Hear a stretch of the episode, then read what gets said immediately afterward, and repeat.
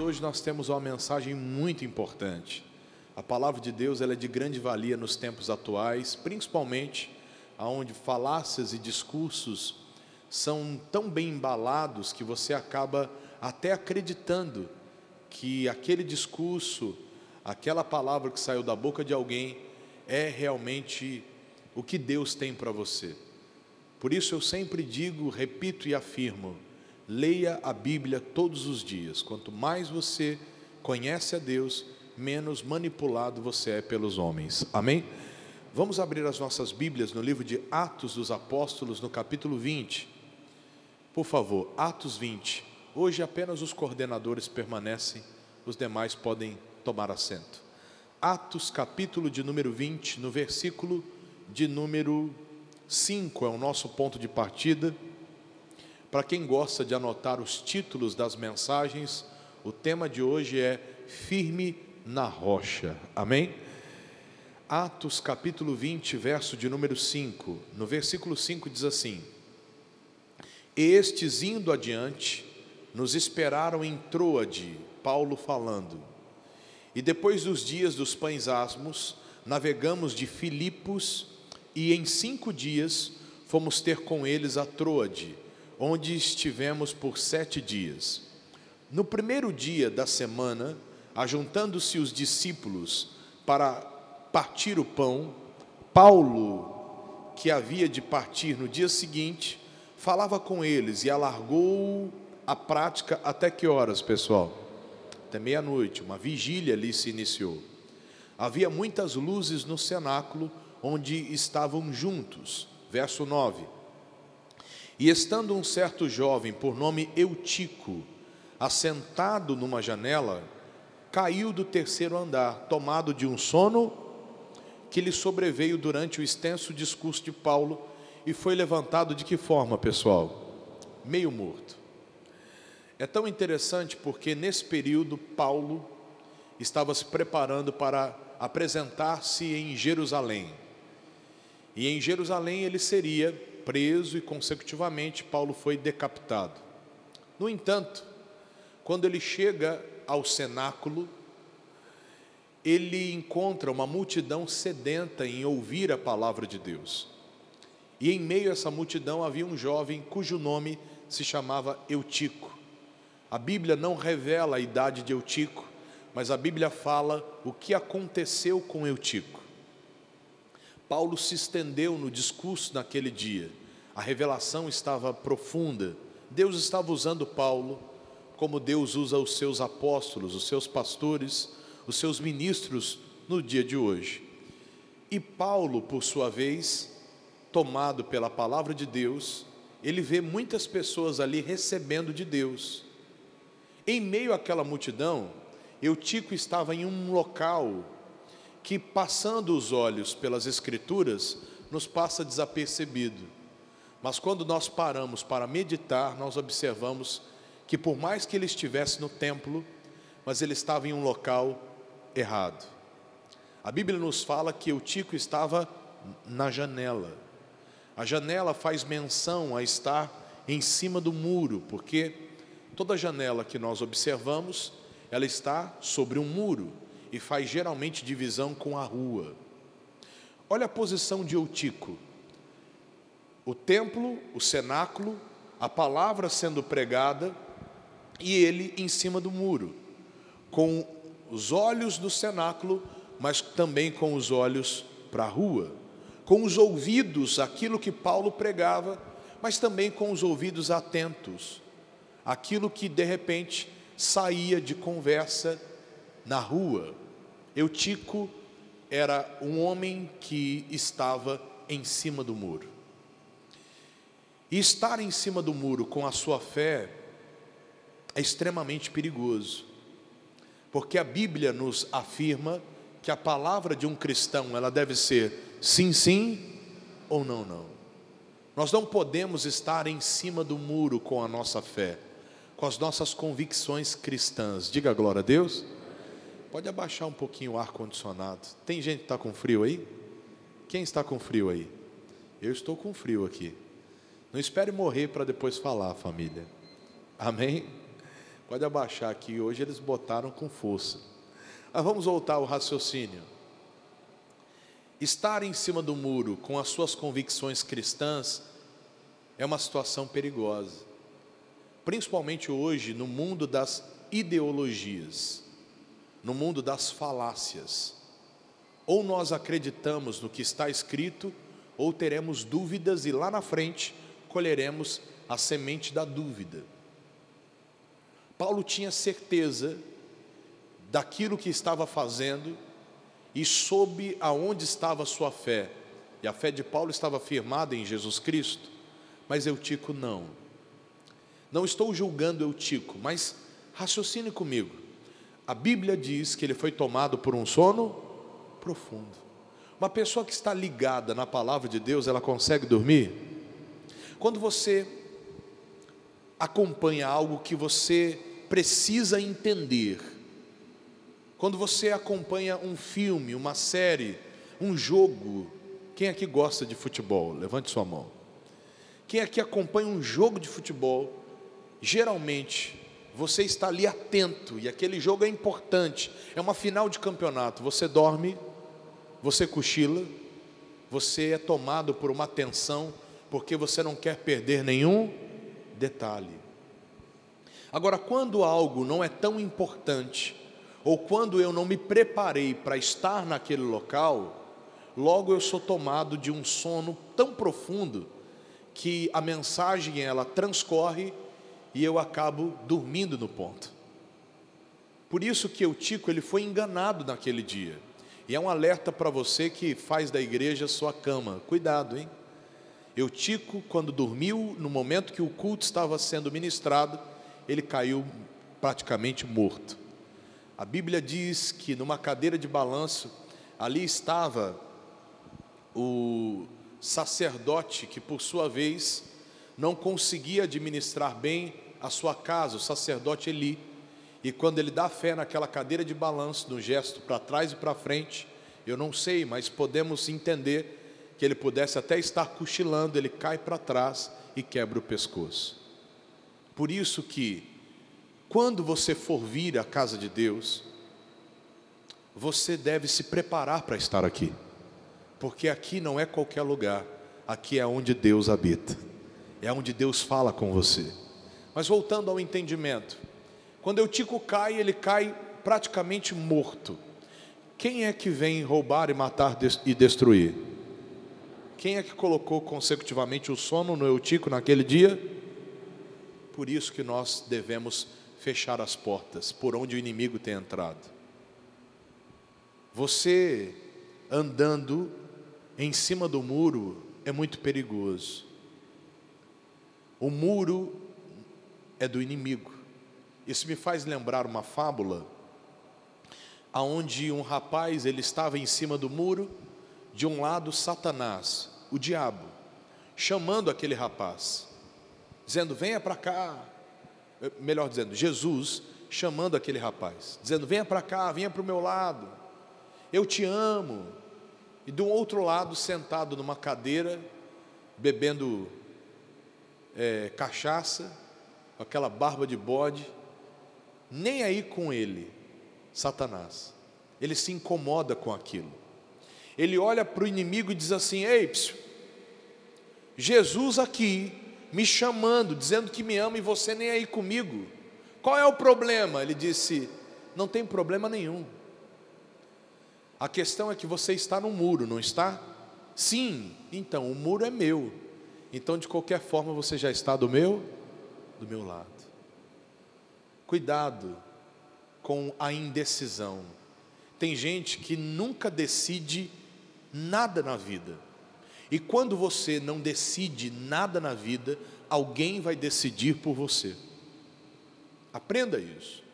Se na sua casa, você que é homem, o macho alfa, não for um homem decidido em dobrar os teus joelhos e buscar o Deus dos céus como referência, daqui a pouco, qualquer situação, qualquer acontecimento, você terá dúvidas em resolver. Daqui a pouco, sua esposa grita mais alto, você diz: é verdade. Seu filho de 10 anos bate a porta e diz: Papai, o senhor é um banana. Você diz: É mesmo, e de pijama. Está amarrado, diga: Está amarrado. Daqui a pouco a filha entra para dentro de casa com o namorado e diz: Pai, ó, é melhor aqui do que fora. E você diz: É verdade, minha filha, pode entrar. Daqui a pouco eu vou levar suco e camarão para você comer no seu quarto. Infelizmente, nessa época de valores invertidos, muitas pessoas não entendem os limites. E todo cristão, ele precisa compreender que ele tem que ter posição.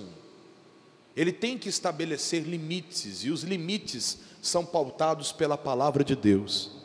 Se a palavra de Deus condena, então eu não quero na minha vida e vou prosperar isso para os meus familiares.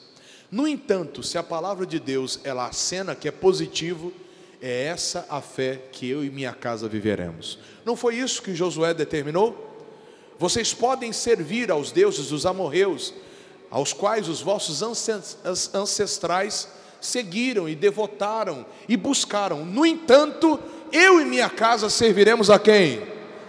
Isso é posição. Olhe para quem está do seu lado, diga: você tem que se posicionar. A pessoa que vive em cima do muro, ela nunca chega a lugar nenhum. Tem gente que não sabe se casa ou se compra uma bicicleta. Tem gente que não sabe se gosta de carne ou de peixe. Tem gente que não sabe se gosta do dia ou da noite, se gosta de praia ou de fazenda. Ah, mas o que, que isso tem a ver, pastor? Tem a ver com muitas coisas. Porque se você não decide, alguém vai decidir por você. E aí está o perigo. Você será massa de manobra. Alguém vai lhe manobrar. Por isso, Eutico, em cima do muro, a conversa da rua era agradável. A conversa do templo também era agradável, mas ele estava em cima do muro. E chegou uma hora que ele caiu. As pessoas que vivem em cima do muro, elas caem na fé, a família cai também. No casamento, ele vai de mal a pior, porque é triste você conviver com uma pessoa indecisa. Uma pessoa que não sabe o que quer da vida. A indecisão é a base daquela pessoa. Por isso, nós precisamos entender com Cristo, nós precisamos entender com Deus. Eu citei há pouco o centurião de Cafarnaum, ele enviou amigos e em seguida os próprios anciões daquele local intercederam por ele. E ele levou o seguinte recado: Senhor, eu não sou digno que o Senhor entre debaixo do meu telhado, não precisa o Senhor ir até minha casa mas envia somente uma palavra, e o meu criado o quê? Ele sabia que a palavra de Deus iria funcionar. Isso é você ser decidido. Isso é você realmente entender que podem passar céus e terra, mas a palavra do Senhor não vai passar. O que ele falou realmente há de acontecer. Quando Deus aparece para Salomão, quando Salomão ele começa a reinar, o Senhor aparece para ele e diz: Pede-me o que você quiser. Salomão começou a coçar a cabeça e falou: Rapaz, meu pai amado, eu não sei. Senhor, volta amanhã. Foi isso que Salomão disse? Senhor, volta daqui a uma semana. Eu não sei o que eu quero da vida. Foi isso? Salomão disse a Deus que ele queria o quê? Olhe para quem está do seu lado e pergunte: Você sabe o que você quer da vida?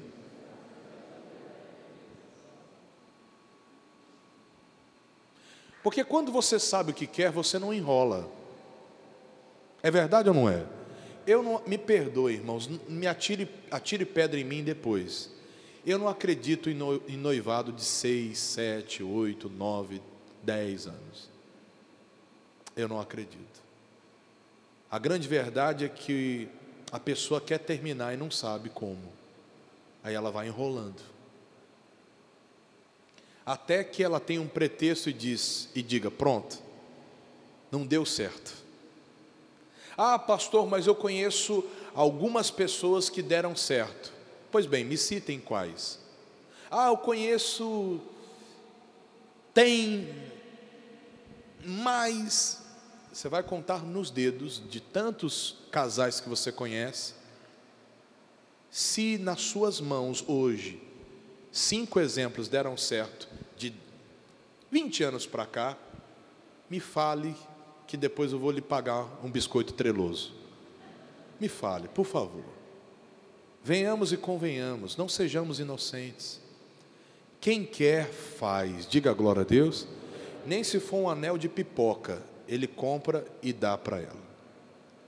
Nem se for um anel de pipoca, ela diz: meu amigo, vamos deixar de enrolar um ao outro e vamos começar realmente da forma correta. Mas longe de você, eu não quero ficar. Diga a glória a Deus. São coisas, irmãos, que nós aprendemos com a palavra de Deus. Salomão disse: Eu sei o que eu quero, eu quero sabedoria. Viver em cima do muro é perigosíssimo, porque chegará uma hora que você vai perder o equilíbrio e vai o que, pessoal? Cair. Até o Senhor Deus, Ele não impõe, Ele nos dá a capacidade de escolher, para que possamos escolher com sabedoria. Em Deuteronômio 30, 19, está escrito assim: Eis que coloco diante de ti a vida e a morte, a bênção e a maldição. Ó. Escolhe, pois, a vida para que vivas tu e a tua o quê? Semente, a tua família. Sempre haverão dois caminhos: o caminho certo e o caminho que errado. Sempre haverá a lei de Deus e haverá o ensino dos homens. Há pouco eu estava lendo um livro que tem me despertado muito, e esse livro fala sobre dois homens que tentaram deturpar os ensinos cristãos. Um se chama Marx, outro se chama Hegel, que era discípulo de Karl Marx. Esses dois homens, de todas as maneiras, eles tentaram, não só eram ateus, mas como também perseguiram o cristianismo e de tal forma tentando criarem uma sociedade livre e moderna, o local que eles atacavam era a família tradicional. E a família tradicional é a família cristã. O que eu quero que você entenda é que sempre existirão caminhos a serem seguidos. Existem pessoas que não querem o caminho de Deus, o caminho da palavra querem que Jesus faça alguma coisa, mas não querem entrar no caminho. E se nós olharmos pela palavra, assim está escrito: Jesus é o caminho, a verdade e o que? Ninguém vem ao Pai senão, não existem caminhos, existe o caminho. Eutico é o típico quadro de muita gente hoje em dia, das pessoas que querem a bênção, mas não querem viver sobre a palavra do abençoador. Das pessoas que querem que Deus mude a história, que Deus mude a família, que Deus, sabe, prepare o, o, casamento como um casamento de uma princesa, mas não querem segurar o sexo antes do casamento. Querem que Deus faça, mas não querem ouvir a voz de Deus. Sabe por quê? É a geração Raimundo. Um pé na igreja, um pé no mundo. É a geração eutico, ouvidos no templo, mas ouvidos também no que vem do lado de fora. Eu não estou dizendo que você não tem que sair, que você não tem que estudar, que você não tem que entender as coisas, que você não pode ir no aniversário de alguém, que você não pode ir numa praia, não é isso que eu estou dizendo. Eu estou dizendo que a partir do momento que você compreende a grandeza que é servir a Deus, e você ainda decide estar com um pé na igreja um pé no mundo, você é o próximo a cair, quase morto, como Eutico caiu. A escolha será sempre sua, entre a vida e a morte, a bênção e o que? Eutico poderia dizer: me dê licença, me dê licença, me dê licença, eu quero entrar. Como bem nós observamos, quatro amigos, eles desceram um paralítico aonde Jesus estava. Eles afastaram o telhado e desceram o paralítico. E a Bíblia diz que Jesus viu a fé deles. Eutico poderia ir para o meio. Eutico poderia estar perto de onde Paulo estava pregando. Mas Eutico escolheu ficar em cima do muro. Está na hora de você parar de culpar as pessoas por tantas coisas que deram errado na sua vida e começar a fazer um exame introspectivo, usando como lupa a palavra de Deus. E aí você vai entender que muitas vezes o resultado de muitos fracassos na sua vida foi porque você ficou em cima do muro. Você não decidiu e alguém decidiu por você. Você não falou e alguém falou por você. Você não disse eu quero ir, alguém te puxou e te levou. E aí você deixou se envolver com a situação e quando viu, quebrou a cara e aí já era tarde demais. Cuidado. Aprenda a escolher como Deus tem falado ao seu coração. É tão interessante porque quando você entende o que Deus fala com você, mesmo em meio a uma tempestade, você tem paz. Agora, uma pessoa que vive em cima do muro, vive ansiosa, não lê a Bíblia, não ora a Deus, não tem Deus como Senhor de sua casa ou de sua vida, na hora do aperreio vem o desespero. Na hora da luta, a pessoa logo se desespera, diz: Meu Deus, o que, que eu vou fazer? Mas a pessoa que confia no Senhor, é tão claro como está no Salmo 125. Ela é como um monte de Sião que não se pode abalar, mas ela permanece para sempre. Ela sabe que aquela turbulência vai passar. Ela sabe que aquele tsunami não vai atingir a casa dela. Ela sabe que aquele furacão, aquela tempestade não vai durar para sempre. Mas por que, pastor? Porque Deus falou com ela. Assim está escrito numa situação que Paulo enfrentou. Ainda no livro de Atos, que você já esteve, volte lá, por favor. Agora no capítulo de número 27, no versículo de número 21 em diante. Atos 27, no verso de número 21 em diante. Havendo já muito que se não comia, então Paulo, pondo-se em pé no meio deles, disse: Fora, na verdade, razoável, ó varões, ter me ouvido a mim e não partir de Creta. Assim evitariam este incômodo e esta perdição. Paulo está falando do que aconteceu na navegação com o barco e com os empreendimentos que ali estavam dentro daquele barco. Mas agora vos admoesto, aqui tenhais o que? Bom ânimo, porque não se perderá a vida de nenhum de vós, mas somente o que? Agora, por que Paulo disse isso? Porque esta mesma noite, o anjo de Deus, agora leia comigo, de quem eu sou e a quem eu sirvo, esteve com quem? E me dizendo, Paulo, não importa que seja sejas apresentado a quem? E eis que Deus te deu todos quantos navegam contigo. Portanto, ó varões, tem de bom ânimo, porque creio em Deus que há de acontecer assim como a mim me foi o que? Quem crê, diga glória a Deus. O anjo de Deus a quem ele servia apareceu para ele. Não quero tornar isso como algo é, de motivo de idolatria. Não, não, não é esse o meu objetivo. Mas a Bíblia diz no livro de Apocalipse que o pastor é o anjo da igreja.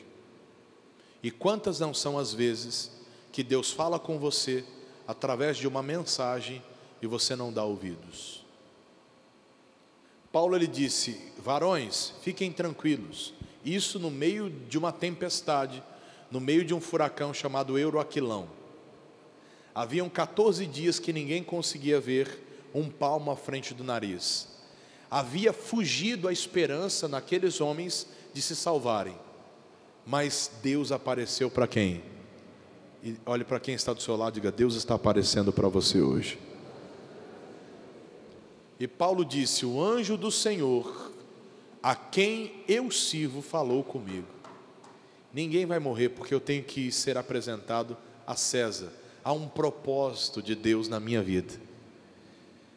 Pare para pensar, quando nós seguimos a direção de Deus, quando nós saímos de cima do muro e nos firmamos na rocha, quando nós paramos de brincar de ser cristãos e começamos realmente a seguir a palavra de Deus, quando nós não queremos só as bênçãos, mas nós queremos o abençoador.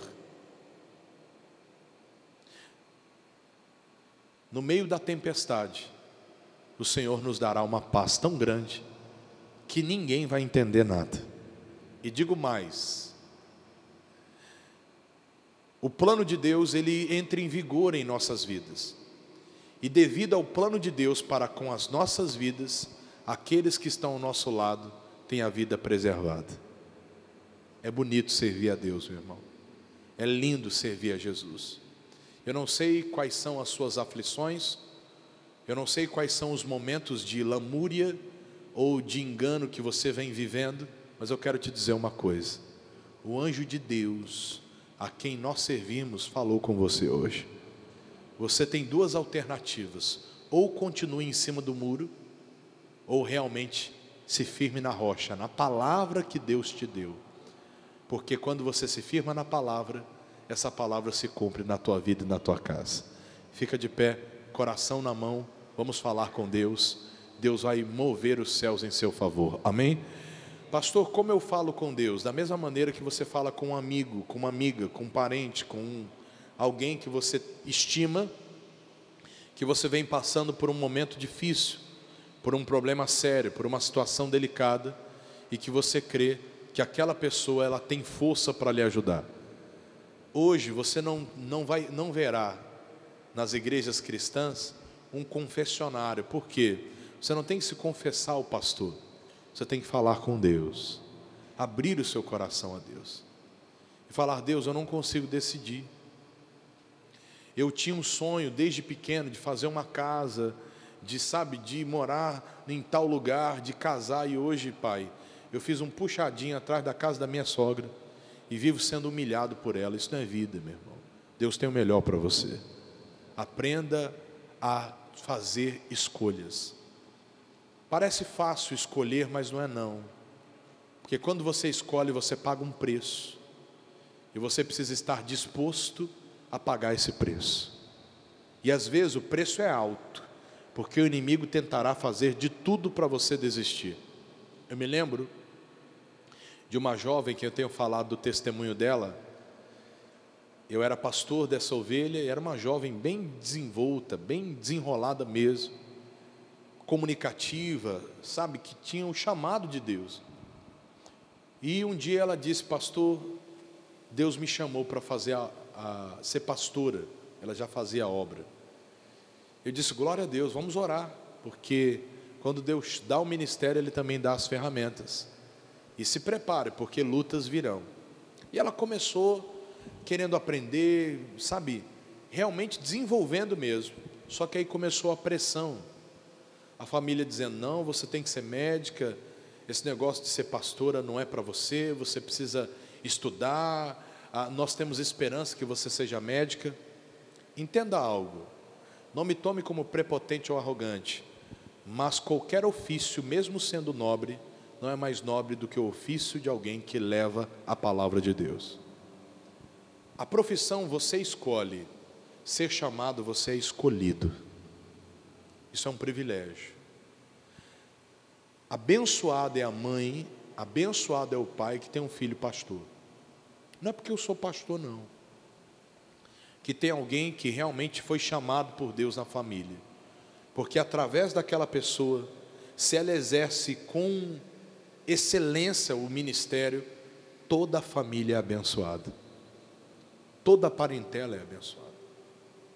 Agora, maldito é aquele que faz relaxadamente. No entanto, aquela mulher, aquela jovem, ela chegou depois de um tempo e disse: Pastor, eu vou estudar, pastor. Deus me entende. Eu disse: Amém. Mas o Deus que falou com você não é um Deus de confusão. Você está confusa e Deus não é Deus de confusão. Resultado: o tempo passou, essa menina se desviou, nunca mais ouvi falar dela. O que, o senhor está dizendo, pastor? Que Deus tinha uma obra gigantesca na vida dela? Tinha. Por quê? Porque o diabo, logo quando ela decidiu, ele disse: Eu não posso deixá-la com que ela prossiga dentro do que Deus tem para a vida dela. Aonde ela iria chegar, eu não sei, mas eu sei que sobre a vida dela o inimigo triunfou. O que eu quero que você entenda hoje é: não deixe o inimigo triunfar sobre os sonhos de Deus para a tua vida.